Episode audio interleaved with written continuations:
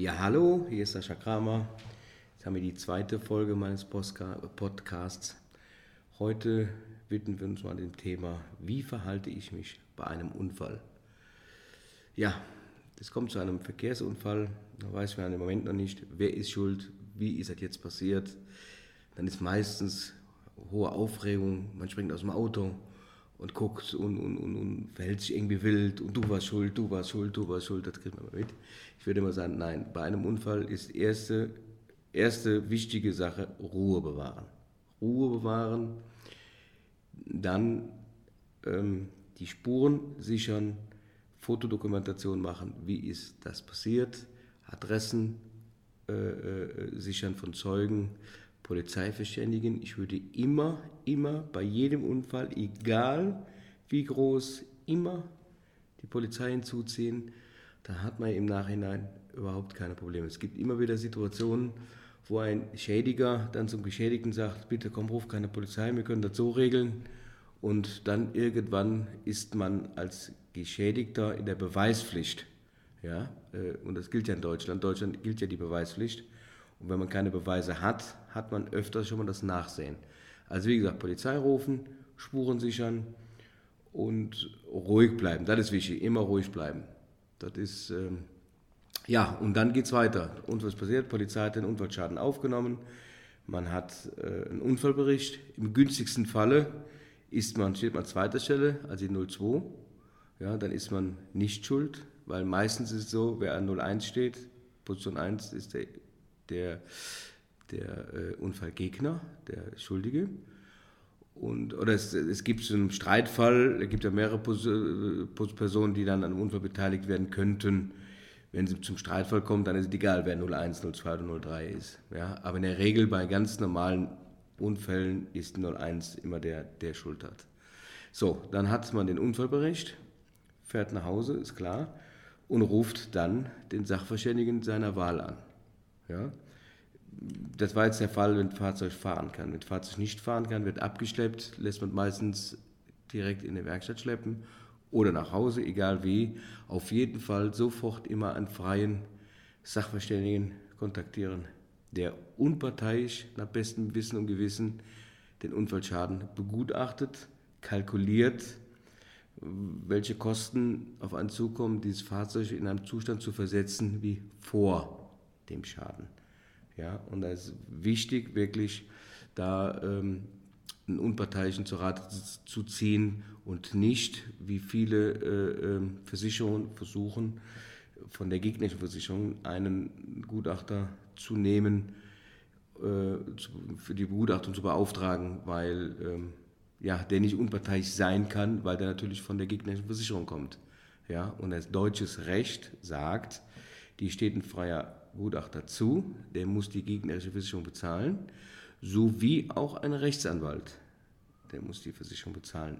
Ist auch so ein Ding, würde ich auch immer, immer, immer zu raten, einen Rechtsbeistand hinzuziehen, weil da kommen immer Fragen auf, die kann man als normaler Mensch gar nicht beantworten, weil man sich mit dem Thema ja gar nicht auskennt. Das ist ja auch nicht äh, äh Ihr Problem, wenn einer reinfährt, müssen Sie ja die Gesetzestexte oder die, die, die, die, die Vorgaben einer Versicherung wissen. Weiß keiner. Ein Fachanwalt für Verkehrsrecht, der kennt aber. Ja, und dann ähm, auch immer wichtig, mit einem, mit, einem, mit einem Leihwagen nicht einfach denken, man könnte sich mir nichts, dir nichts, einfach ein Leihwagen holen, die Versicherung bezahlt hat schon. Nee, nee, das muss man dann auch mit dem Gutachter absprechen, inwieweit, wie lange ein Mietwagen bezahlt wird, wie lange bekomme ich einen Mietwagen bezahlt. Ja, äh, kommt immer darauf an, wie lange braucht der Gutachter für das Gutachten, wie lange braucht die Werkstatt, um zu reparieren und ähm, bei einem Totalschaden, wie lange brauche ich für ein neues Fahrzeug zu besorgen. Dies alles äh, rechnet der Gutachter aus und äh, hält in seinem Gutachten fest.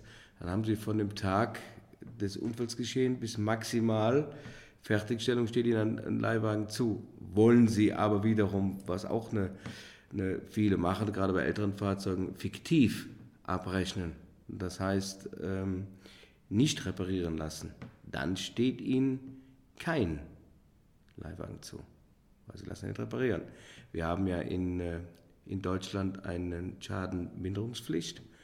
Ja, also muss jeder auch mit bestem Wissen und Gewissen bei einem Schaden damit umgehen, dass so wenig möglich, äh, so wenig Kosten wie möglich produziert werden für die Versicherung oder für den Unfallgegner. Deswegen ist es da beim fiktiven Abbrechen da immer aufpassen, nicht in die Falle tapfen, dass man ja irgendwann Kosten für einen Mietwagen oder so, da, da man drauf sitzen bleibt. So, also wir zusammengefasst. Ein Unfall ist passiert. Ruhe bewahren, günstigen Fall, wenn man aussteigen kann, aussteigen, gucken, was ist passiert, sind Personen verletzt, gegebenenfalls, klar, erste Hilfe leisten, ist immer wichtig, immer wichtig äh, der Mensch hat immer Vorrang zum Material. Ja, also das erste habe ich natürlich eben beim äh, Eingangsgespräch natürlich vergessen, weil en gros, man geht ja hier von aus von einem Podcast, wenn man sich so freundlich unterhält, dass nie Personen zu Schaden kommt. Deswegen äh, seid ein bisschen mit Rücksicht behaftet, dass ich das eben vergessen habe. Ja, wie gesagt, was ist zu tun? Zusammengefasst. Ruhe bewahren, gucken, ob keine Menschen zu Schaden gekommen sind, dann Unfall sichern, Spuren sichern, so viel wie möglich digital festhalten, äh, immer, immer Polizei anrufen und immer darauf bestehen, dass man einen Unfallbericht kommt, bekommt, dass nachher die Fronten geklärt sind. Adressen austauschen, Daten austauschen und ja, und danach, wie gesagt, immer, immer einen Gutachter, einen freien Gutachter dazuziehen, dann ist man immer auf der sicheren Seite. Und einen Fachanwalt für Verkehrsrecht. In diesem Sinne, ich hoffe, es hat euch Spaß gemacht, mir zuzuhören. Es hat mir wieder viel Spaß gemacht, euch etwas von meinem Gutachterleben zu erzählen. Ein paar Eindrücke, dass ihr ein paar Eindrücke kriegt. Wie ist das? Wie läuft das? Man sagt ja immer so schnell, Mensch, das ist ja einfach, das kann ja jeder. Nein, Gutachter zu sein oder äh, ähm, Dinge zu kalkulieren für Dritte ist immer, immer wieder eine Herausforderung, ist immer wieder spannend. In dem Sinne, ich wünsche euch allen einen schönen Tag und wir hören uns wieder. Euer Sascha Kramer. Eine Produktion von Schick Studios.